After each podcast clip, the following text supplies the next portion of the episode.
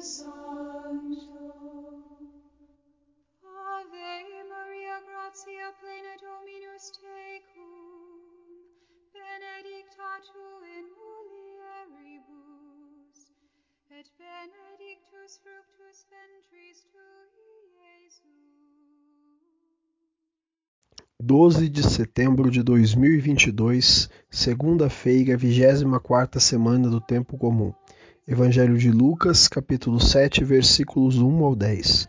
O Senhor esteja conosco, ele está no meio de nós. Proclamação do Evangelho de Jesus Cristo, segundo Lucas. Glória a vós, Senhor. Naquele tempo, quando acabou de falar ao povo que o escutava, Jesus entrou em Carfanaum. Havia lá um oficial romano que tinha um empregado a quem estimava muito e que estava doente, à beira da morte. O oficial ouviu falar de Jesus e enviou alguns anciãos dos judeus para pedirem que Jesus viesse salvar seu emprego. Chegando onde Jesus estava, pediram-lhe com insistência: O oficial merece que faças esse favor, porque ele estima o nosso povo. Ele até nos construiu uma sinagoga. Então Jesus pôs-se a caminho com eles.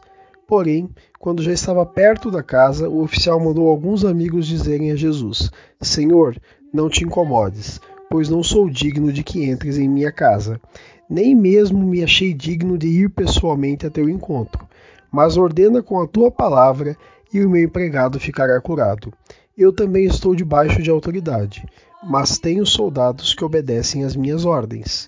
Se ordeno a um, vai, ele vai, e a outro, vem, ele vem e ao meu empregado, faze isso, ele o faz. Ouvindo isso, Jesus ficou admirado. Virou-se para a multidão que o seguia e disse: Eu vos declaro que nem mesmo em Israel encontrei tamanha fé.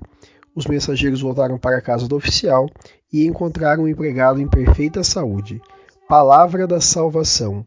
Glória a vós, Senhor. Pelas palavras do Santo Evangelho sejam perdoados os nossos pecados. Amém. Queridos irmãos e irmãs, façamos uma brevíssima reflexão sobre o Evangelho de hoje. No Evangelho de hoje, o Senhor nos fala sobre fé e o poder da oração. Ao rezarmos, ao pedirmos a Deus com fé e insistência, o Senhor acolhe os nossos pedidos. O oficial romano acreditava em Jesus e no seu poder, mas se sentia indigno de se aproximar do Messias. Jesus vai ao seu encontro e é recebido, com a modesta observação do oficial de que bastaria uma palavra do Messias para a salvação do seu empregado. Aqui reside uma demonstração grandiosa de fé que repetimos inclusive na Santa Missa. O oficial romano acreditou fortemente em Deus e o Senhor realizou em sua vida maravilhas.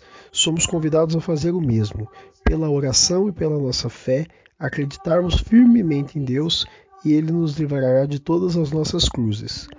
O Evangelho de hoje desperta para nós duas questões. Tenho acreditado firmemente em Deus? A segunda questão: tenho vivido uma vida de constante oração? Com essas questões em nosso coração e nosso intelecto, façamos nossa oração. Senhor, dai-nos uma fé firme e forças para viver uma vida de oração.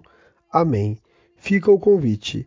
Vivamos uma vida de oração e fé. Louvado seja nosso Senhor Jesus Cristo, para sempre seja louvado.